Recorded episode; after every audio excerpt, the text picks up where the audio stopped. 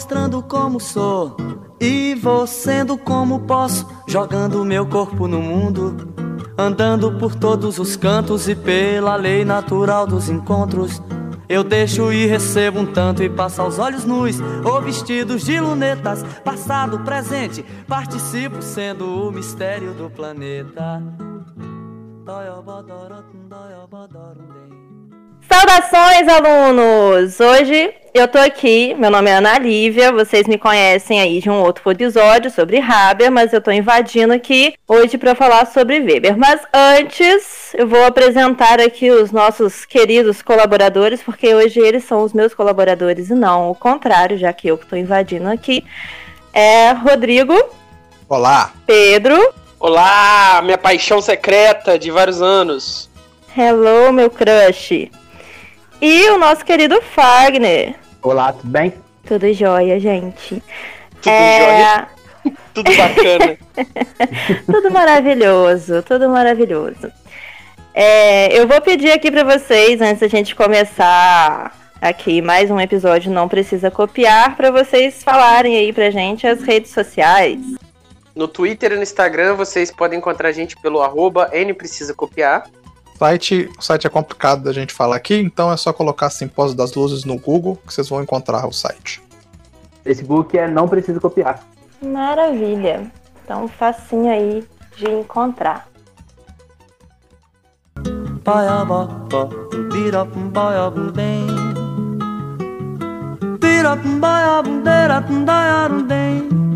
Vou mostrando como sou e vou sendo como posso, jogando meu corpo no mundo, andando por todos os cantos e pela. Meu nome é Ana Castanheira, eu sou doutoranda em Ciências Sociais, hoje estudo aí pela PUC Rio, e é isso, eu vim aqui hoje falar com vocês sobre o Weber, com o perdão do trocadilho, que vocês vão entender depois, o nosso desencantador Weber. Então eu vou começar aqui com uma historinha para vocês, dizendo que existiam três porquinhos. Todo mundo conhece a história dos três porquinhos, mas eu tô falando dos três porquinhos aqui das ciências sociais, que são Marx, Weber e o Durkheim. Eles são aí os aclamados pais das ciências sociais. É, só que hoje eu vim aqui falar do Weberzinho maravilhoso. Weber nasceu na Alemanha em 1864, numa cidadezinha chamada Erfurt. Eu não sei falar em alemão, gente, mas fica aí. Eu falei do jeito que está escrito, exatamente. Nasceu eh, em uma família que possuía um certo conforto financeiro. Assim. O seu pai, ele era um reconhecido advogado e esse fato dele ser advogado aí, é, com certeza influenciou é, ele na sua busca aí por uma formação em direito. Ele desabrochou intelectualmente entre os anos 1880 e 1890. Nesse período, é, o Engels estava é, causando um impacto na vida intelectual alemã. E para quem não sabe quem que é o Engels, ele pode ser descrito como um financiador, colaborador e coautor de Marx. Assim, tem várias obras em que eles assinam juntos. Só que o Marx, de fato, ficou aí mais conhecido na história.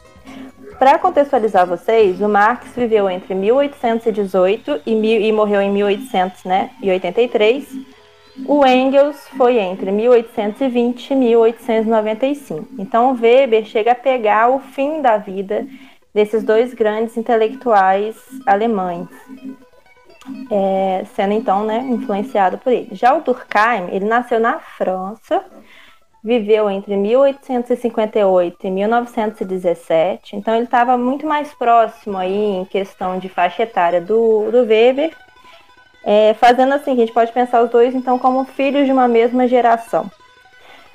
Além da diferença de nacionalidade dele com Durkheim, eles tinham perspectivas muito distintas, assim, eu diria quase opostas, acerca do, do como fazer ciências sociais, é, da, da, visão que eles tinham sobre ciências sociais, que eu vou falar disso um pouquinho para frente, assim.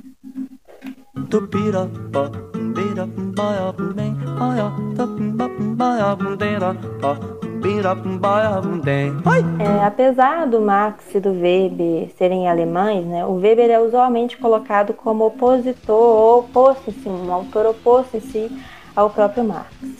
Mas só que isso, obviamente, é mais complicado do que parece. O Weber, né, como eu disse antes, ele foi influenciado pelas ideias marxistas e ele se interessou também pelo tema da economia. Então, assim, ao longo da, da, da sua obra, ele vai estar conversando com Marx, ele vai estar dialogando com Marx. É, ele talvez ele tente uma complexificação maior é, do Marx, assim, da teoria marxiana, para além desse determinismo que a gente vê em Marx. É, então, assim, o Weber ele chega a tratar, por exemplo, de conflitos de classe, só que ele faz isso de uma perspectiva bem distinta da de Marx. E outro ponto que eu acho que é muito distoante, que eu comentei aqui, que é uma recusa à ideia de determinismo econômico. É importante para a gente pensar na forma como os autores pensam o mundo, porque assim a gente consegue entender melhor as suas teorias, né? Tipo, é, é entender as suas perspectivas, assim.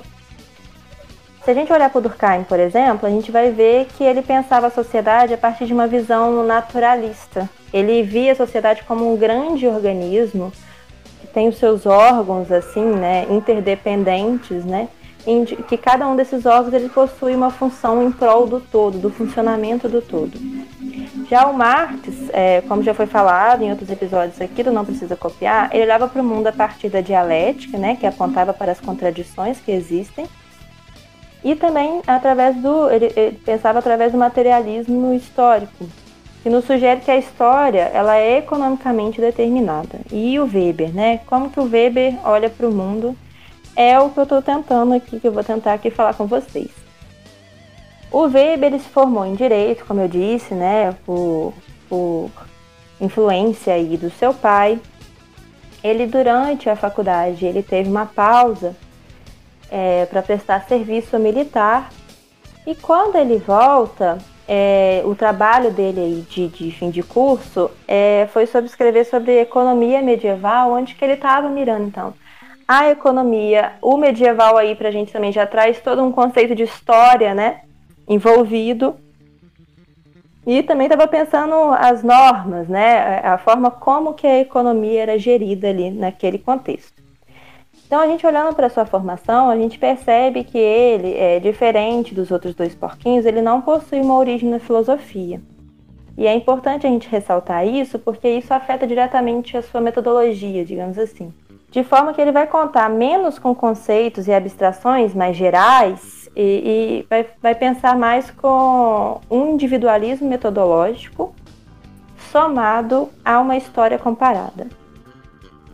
É, só a explicação do que, que é individualismo metodológico, a sua origem, poderia dar um episódio do podcast por si só, mas para a gente aqui eu vou colocar da seguinte maneira, que o individualismo metodológico ele significa pensar a partir da perspectiva do indivíduo.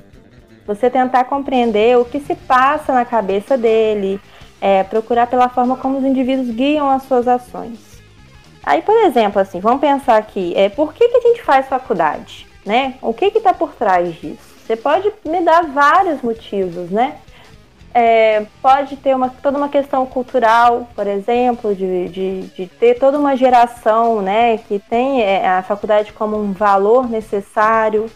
É, você pode pensar em questão econômica de qualificação, né? Você ser mais qualificado para o mercado de trabalho, por exemplo. Você pode pensar numa procura por si só para alimentar o seu próprio espírito, assim, né? Enfim, a gente pode pensar em vários motivos. Outra questão, por exemplo, como que a gente escolhe o curso, né? Que a gente vai fazer. É, por exemplo, você pode estar aí pensando é, em escolher um curso que vai trazer um retorno financeiro para você. Ou às vezes, desde pequeno, você sempre sentiu aí uma afinidade, por exemplo, com literatura, e aí você quer fazer letras. E também pode ser tudo isso junto. Você pode estar tentando conciliar vários interesses aí na, na sua escolha do curso que você vai seguir.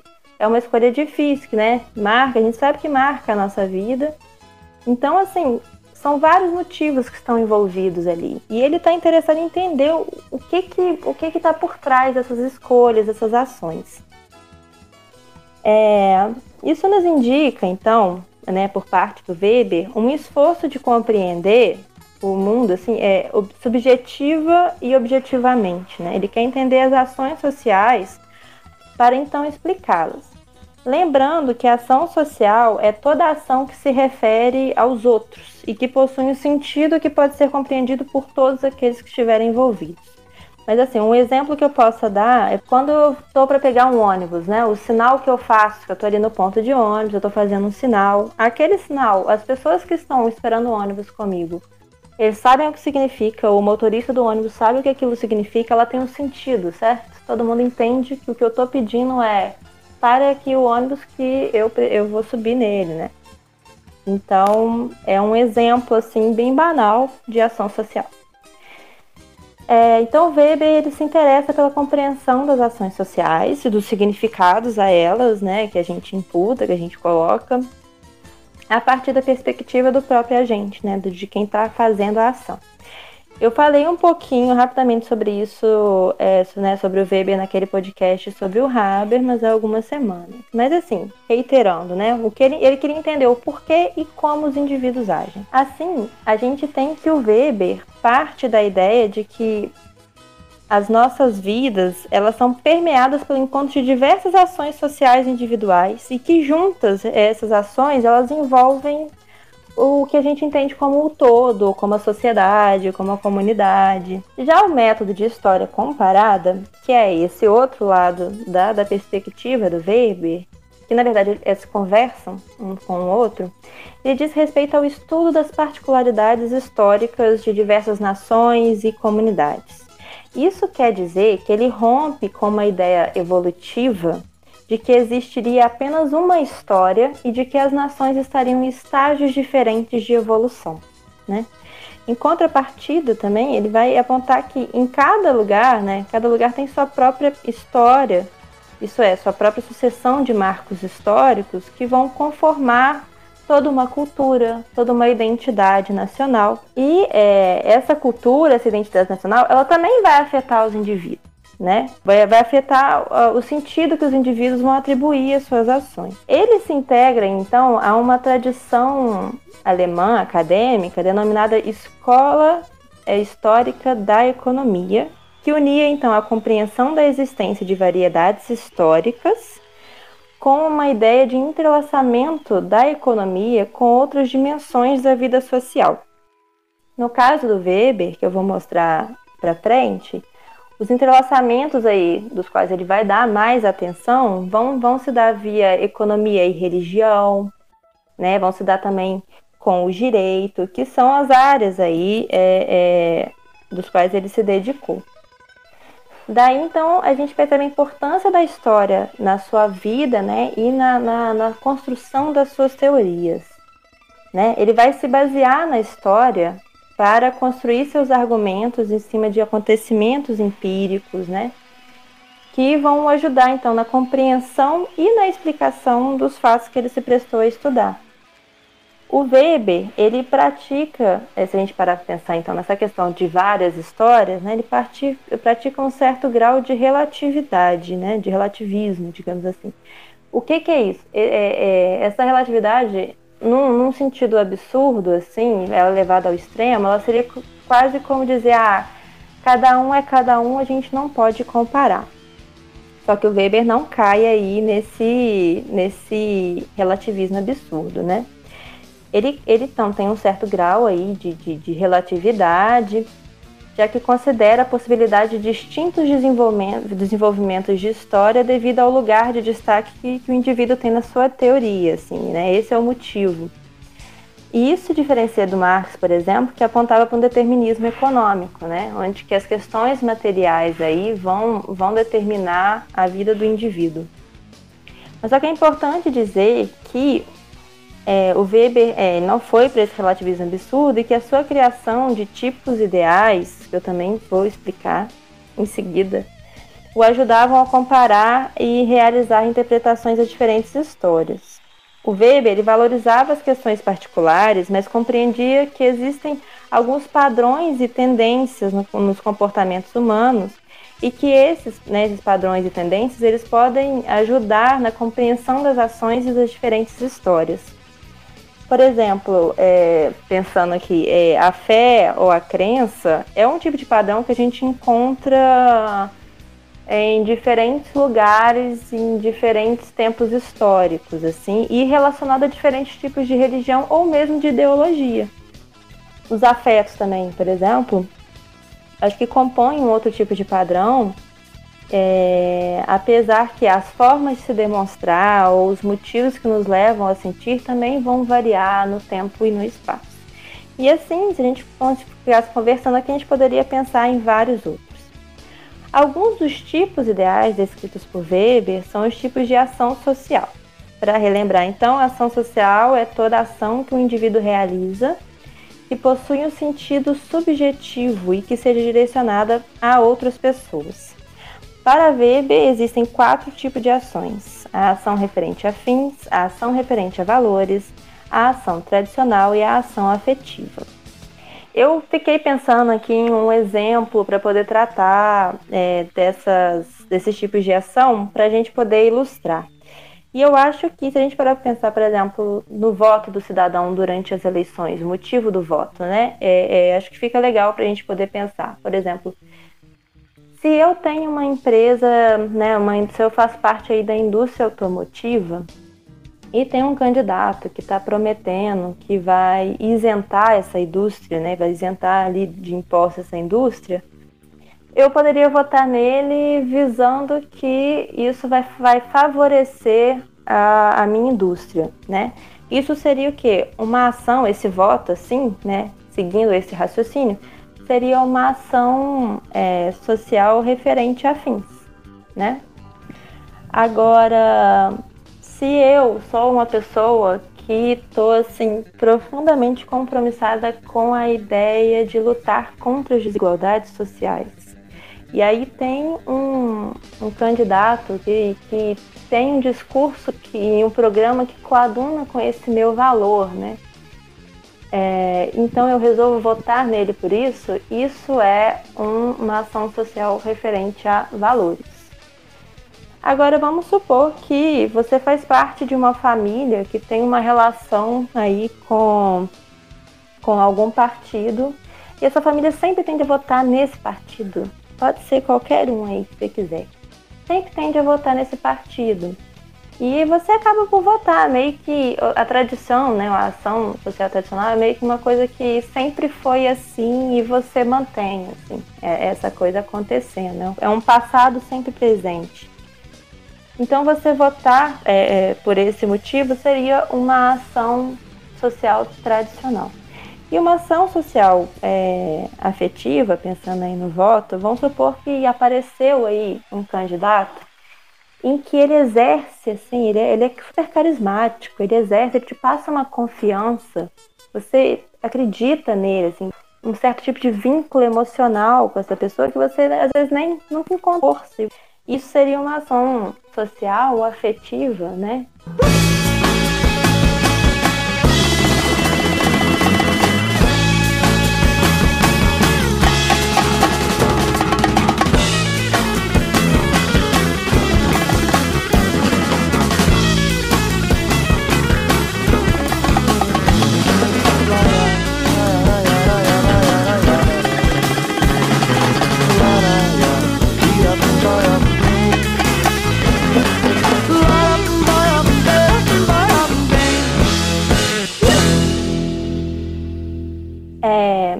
Assim, recapitulando aqui para a gente entender como que o, o Weber observa o mundo, né? Então ele está olhando a partir de uma compreensão histórica que admite a existência de particularidades, rompendo com uma ideia de uma história única com um H maiúsculo. As particularidades, particularidades elas existem também dentro das sociedades, é, né, através dos indivíduos e em suas ações, de maneira que ele não compreende então as ações desses indivíduos como pré-determinadas. Ele admite a influência da cultura, da economia e de outras é, esferas aí sobre as ações dos indivíduos, mas ainda ele ainda resguarda a, a, o livre-arbítrio, né, a possibilidade de reflexão própria do, do indivíduo. Assim, as histórias se desdobram como o efeito, esperado ou não, das ações de diversos indivíduos que existem e que já existiram. É como se na união dessas ações individuais se formasse um trem. E é difícil, né? Mineiro não pode falar trem, porque trem pode ser um monte de coisa. Mas se formasse uma locomotiva que está a toda velocidade. A gente não consegue determinar muito bem para onde que essa, essa locomotiva está indo, já que as ações sociais podem mudar seu curso, mas podemos analisar de onde ela veio é, olhando para a história. As diferenças históricas elas podem ser compreendidas, explicadas e comparadas, como eu falei, através de certos padrões e regularidades que vão servir então como um instrumento de análise né, para o cientista social. A partir desses padrões, o Weber dá à luz a conceitos de tipos ideais, como aqueles da ação social que eu falei. Os tipos ideais eles são então padrões e tendências purificados. O que, que isso quer dizer? Quer dizer que são conceitos ali, são, são padrões levados a uma pureza que dificilmente você vai encontrar na sociedade.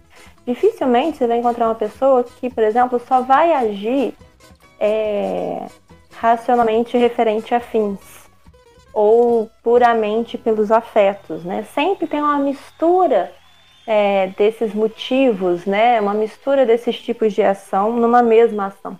Esses tipos, né? É, então, é, puros, é, apesar de, de, ter essa dificuldade de serem encontrados tal qual assim na, na, na, sociedade, eles são muito úteis no exercício de compreensão das ciências sociais. Esses tipos ideais eles possuem um caráter geral, de maneira que podemos conceber a metodologia weberiana, então, se a gente parar para pensar assim, como uma colaboração entre conhecimentos gerais ou tentativas de formulação de leis gerais, aí, de conceitos gerais, com o conhecimento particular. É uma colaboração. Um não se sobressai sobre o outro, né? É, é, eles estão agindo juntos ali para propiciar um melhor entendimento, uma melhor compreensão e explicação da sociedade, do, do, da humanidade, das histórias.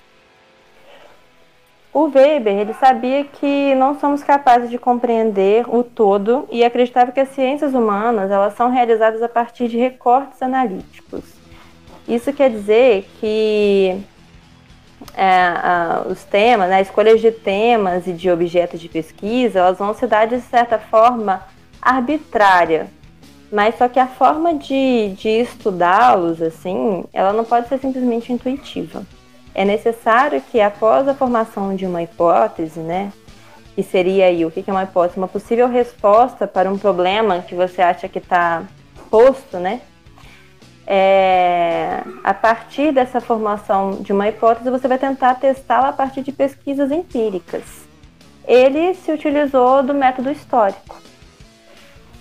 Assim como Marx, o Weber então estava interessado em compreender o capitalismo. Né? Ele desejava entender por que, que o capitalismo se desenvolveu no Ocidente e não em outras civilizações milenares do Oriente.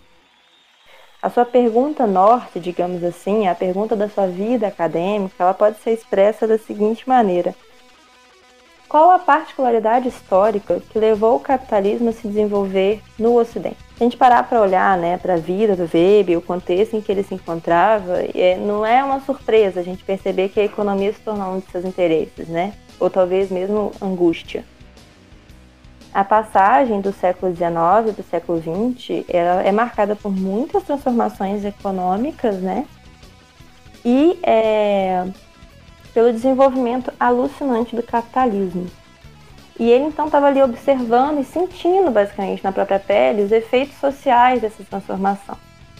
Outro ponto é, que eu achei muito interessante, que eu não tinha me atentado para isso, não sei se já, já haviam falado isso para mim durante a minha formação, ou nas outras vezes que eu estudei o Weber, é que a mãe do Weber, né? Então, assim, um ponto temos a economia, Outro ponto que eu falei que do Weber é muito importante é a religião.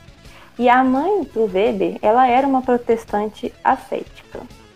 O ascetismo, gente, para quem não sabe, é um tipo de comportamento religioso bem rígido, disciplinado e que visa o autocontrole do corpo e do espírito.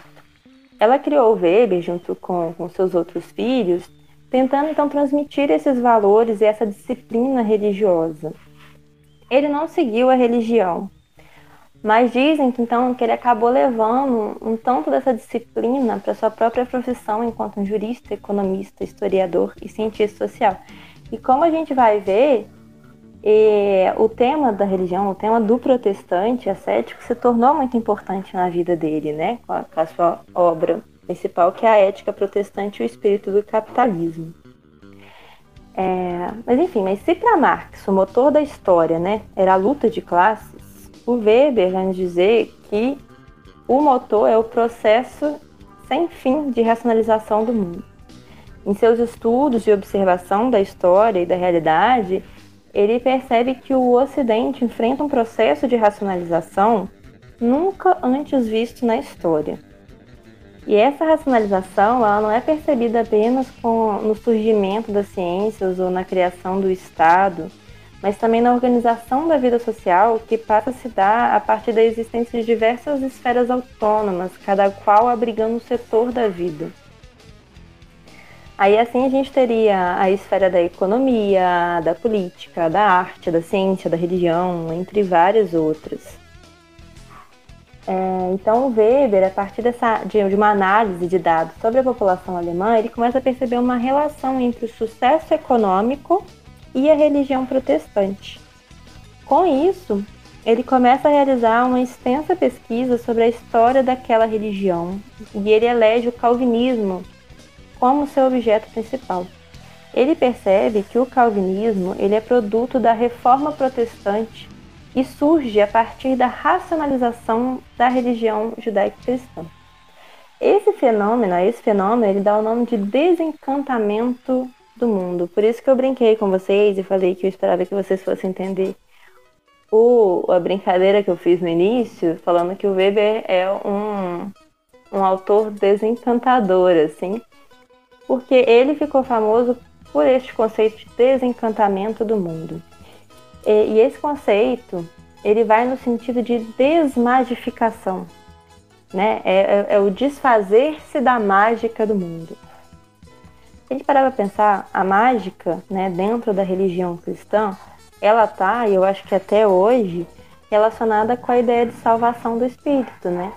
A ideia de você ir para o céu, para o paraíso depois da morte. Dentro do calvinismo, por exemplo, no caso, é, não existem rituais desse tipo, assim, é, de, que, que ressaltem essa ideia de mágica, né? E não existem é, é, é, formas ali de você promover a sua própria salvação, né? A salvação do seu espírito. E que vai te levar para o paraíso, assim. Para os calvinos, os escolhidos eles já estão dados. Já foram eleitos. Né? A forma como as pessoas se comportam é o que demonstra se eles vivem segundo os desígnios de Deus e se eles são os escolhidos ou não. Então você imagina a angústia né, que essas pessoas é, deveriam viver nesse sentido, de saber se elas eram escolhidas ou não. Se a gente pensar num jogo, assim, vamos pensar em questão de pontos, assim, como é que seria um joguinho aí do, do, do cristão católico, sei lá. As redenções, a redenção, né? Elas são feitas, é, são meio que um meio de ganhar pontos para conseguir adentrar no reino do céu, né? Você tem a possibilidade de corrigir seus erros, né? De corrigir certos pecados. Para os calvinos, a conduta diária, que recusa os prazeres, que vive para o trabalho, né? Essa vida disciplinada, ela não te dá ponto nenhum. É meio que você está fazendo mais do que a sua obrigação, querido. É... E, e, enquanto que qualquer deslize que você tiver, qualquer saída dos trilhos, é, custaria a sua certeza, a sua garantia de. Né, garantia própria, né, sua pessoal, sua consciência de que você é um dos escolhidos. Né? Os pontos perdidos aí, eles não podem ser reconquistados. Porque isso implicaria numa ideia de que Deus, que é um ser perfeito, errou.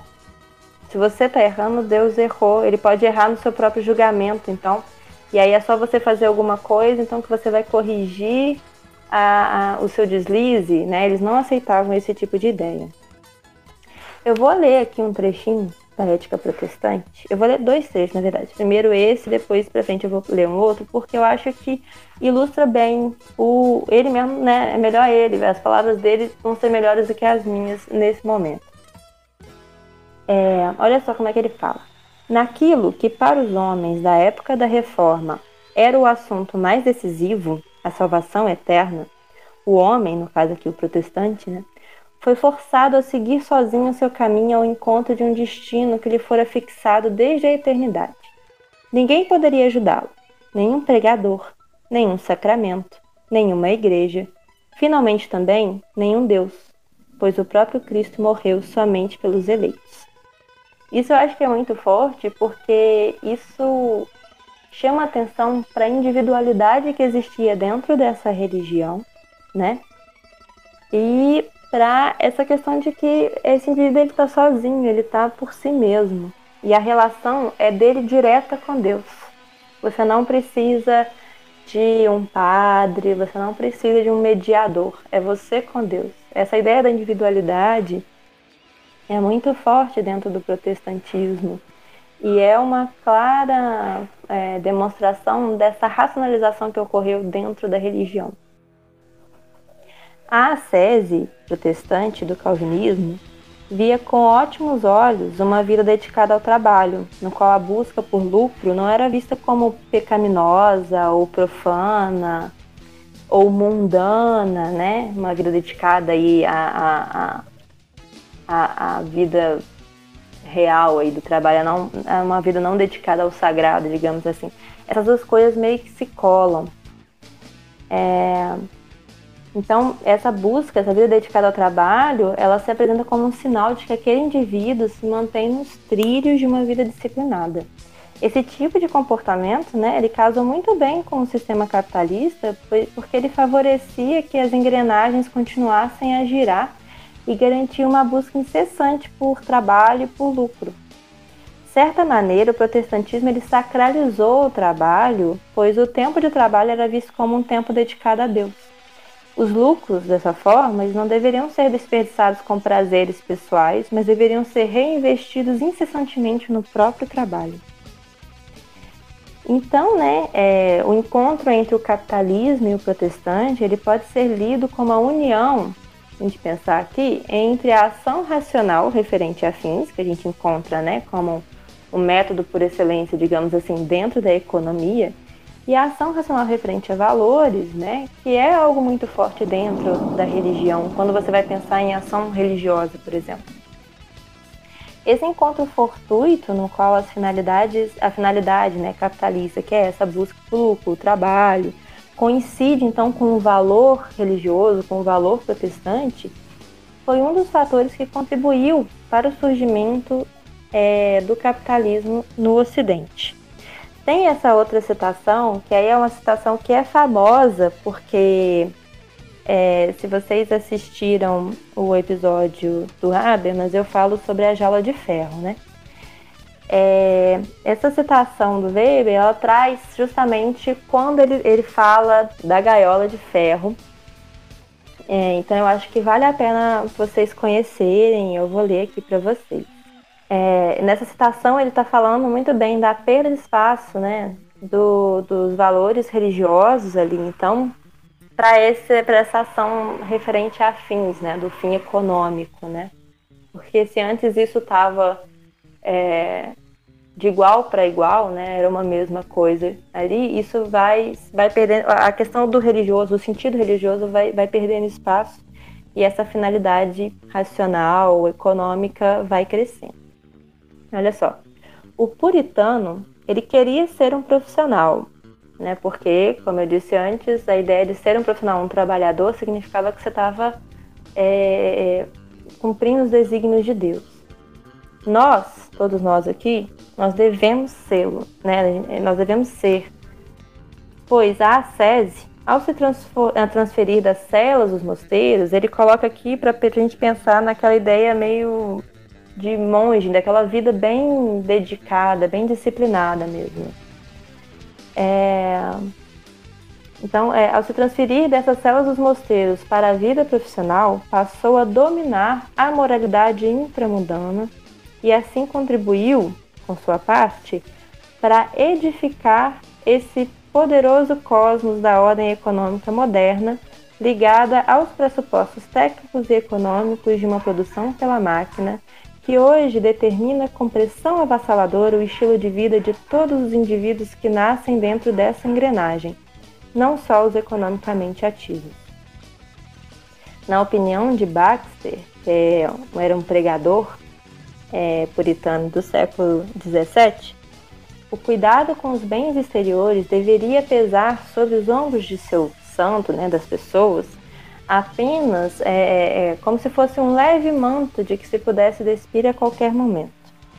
Quis o destino, porém, que o manto virasse uma rija crosta de aço, que em, em, numa, numa tradução mais antiga tinha sido traduzida por jaula de ferro ou gaiola de ferro. No que a ascese se pôs a, a, a transformar o mundo e a produzir no mundo seus efeitos, os bens exteriores, deste, exteriores desse mundo ganharam poder crescente e, por fim, irresistível sobre, sobre seres humanos como nunca antes da história. Lembra como, como naquele, é, nesse podcast do Habermas a gente fala como se a economia, né, o mercado se tornasse entidades e a gente devesse viver é, é, de acordo com determinadas leis né, é, é, e, e se comportar de determinada maneira? É mais ou menos isso que ele está falando, essa força irresistível e poderosa sobre os seres humanos como nunca antes na história. Ele está demonstrando então, né, que essa, aquela sese, ou seja, aquela obrigação né, e disciplina religiosa, ela se transforma numa obrigação capitalista que é a gaiola de ferro nos vemos presos num tipo de comportamento sem uma origem, né? Esse comportamento não tem uma origem por nosso consciente, mas a gente não sabe por que é assim. Ele aparece apenas como uma forma de pressão poderosa que envolve todo mundo. Eu acho importante ressaltar aqui, eu já estou caminhando aqui, já é o fim da minha fala, que ele nos informa que esse encontro do protestantismo com o capitalismo é um dos fatores responsáveis pelo florescimento do capitalismo no Ocidente. Isso é importante porque ele está nos indicando aqui a sua consciência da impossibilidade de você dar conta do todo, entendendo que existem outros fatores responsáveis é, a serem estudados. Ele se debruçou sobre a racionalização da religião, mas, como espero ter deixado claro para vocês, ele sabia que a racionalização era um processo que afeta todas as esferas da vida, e ele foi inclusive consagrado como um sociólogo da racionalização. Se você pegar, não sei se vocês vão ter esse interesse, mas tem cientista social que tem esse tipo de coisa, esse tipo de loucura, que é você procurar quantas vezes, por exemplo, aparece a palavra racionalização ou racional na obra do Weber. E, tipo assim, é esmagador, é muita coisa.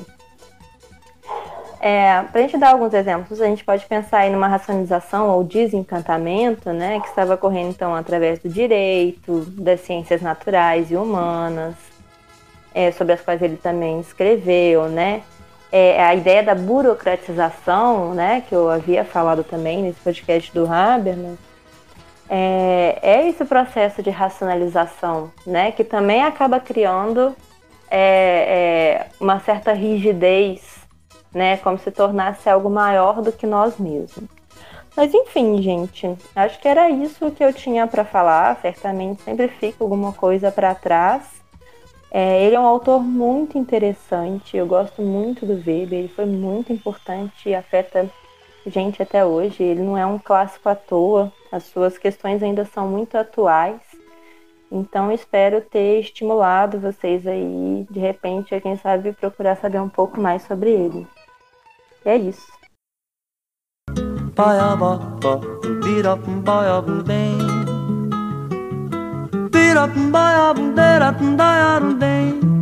Vou mostrando como sou e vou sendo como posso, jogando meu corpo no mundo, Você tem alguma indicação de filme ou livro pro pessoal? Nossa, menino, eu nem parei pra pensar nisso. Não sei. Na hora que eu pensei que eu, que eu usei aquele exemplo do, dos pontos, né, da religião, eu lembrei muito daquele, daquela série The Good Place, porque é meio que um pouco disso, assim, né? É. Exato. É, mas tem o- os filmes sobre puritanos, aquele do, do Crow- Crowley. Ai, deixa eu ver aqui. Peraí. Acho que filme sobre a reforma pode ser interessante. É, deixa eu ver, reforma. Ah, eu acho que tem filme sobre Lutero. Deve ter filme sobre Calvino também. Mas de cabeça que eu não, não sei indicar, não. Não tô lembrando de nada agora. É. Algum filme de burocratização, Pedro? É, o- Do carro? Estilo. O livro tem o processo, né? Que pode Tem o filme mostrar do, um pouquinho desse processo de burocratização bizarro. Que... eu fiquei pensando. se eu acho que. gaiola. Sabe esses filmes que acabam Mas tratando eu tava tentando um pensar num filme que tem uma estrutura burocrática. sobre, sei lá, jogos vorazes, talvez, que você tem uma estrutura muito rígida, né? De, de um funcionamento do mundo que não. Que- não permite muito questionamento. Tem aquele filme que começa todo preto e branco, que é o não sei o que das memórias, de memória, doador de memória. Doador de memória. Eu tô de memória. É, Foi eu acho que pode Tá, ser uma coisa interessante. que é umas filme aqui. 20 vezes. E o Rodrigo É, pode ser que uma coisa Doador de interessante. era bom. E o Rodrigo fala que é clássico, sendo que não tem nada de clássico. Nada de clássico. né? Clássico nele é. É. só a cor preto e branco. Preto e branco é clássico. É. Clássico de a gente ficar indicando. Eu acho que a ideia, né? A Clássico ideia dele é trás indicação, a gente já indicou uns quatro programas. tirar várias reflexões clássico, não- não precisa copiar. Não necessariamente isso faz o filme ser bom, mas dá pra você pensar várias coisas em cima dele. mas eu achei o filme interessante pra pensar. Aí é a essência da maioria dos filmes, é uma ideia boa, mal executada. Tupirapá,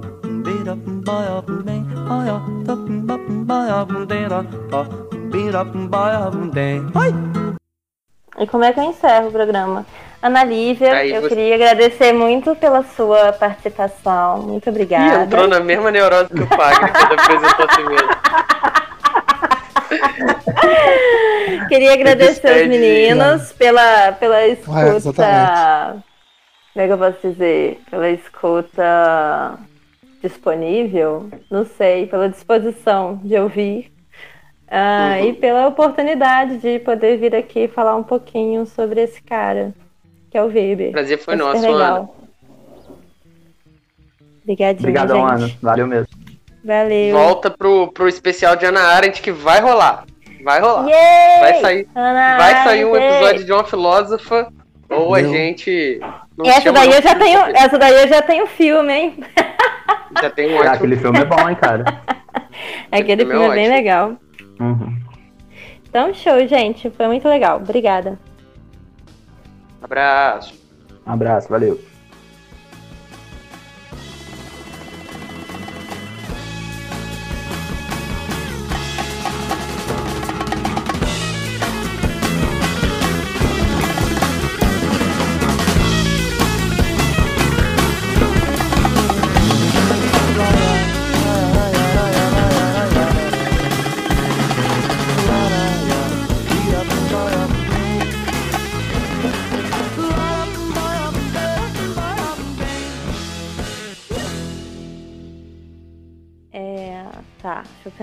Aqui, gente. Eu nunca abri. um Cê- Ana, você pode começar vida. super empolgada também, tipo, você acabou de chegar na- no, no rolê mais foda, gritando. Isso, Eu acho legal começa-.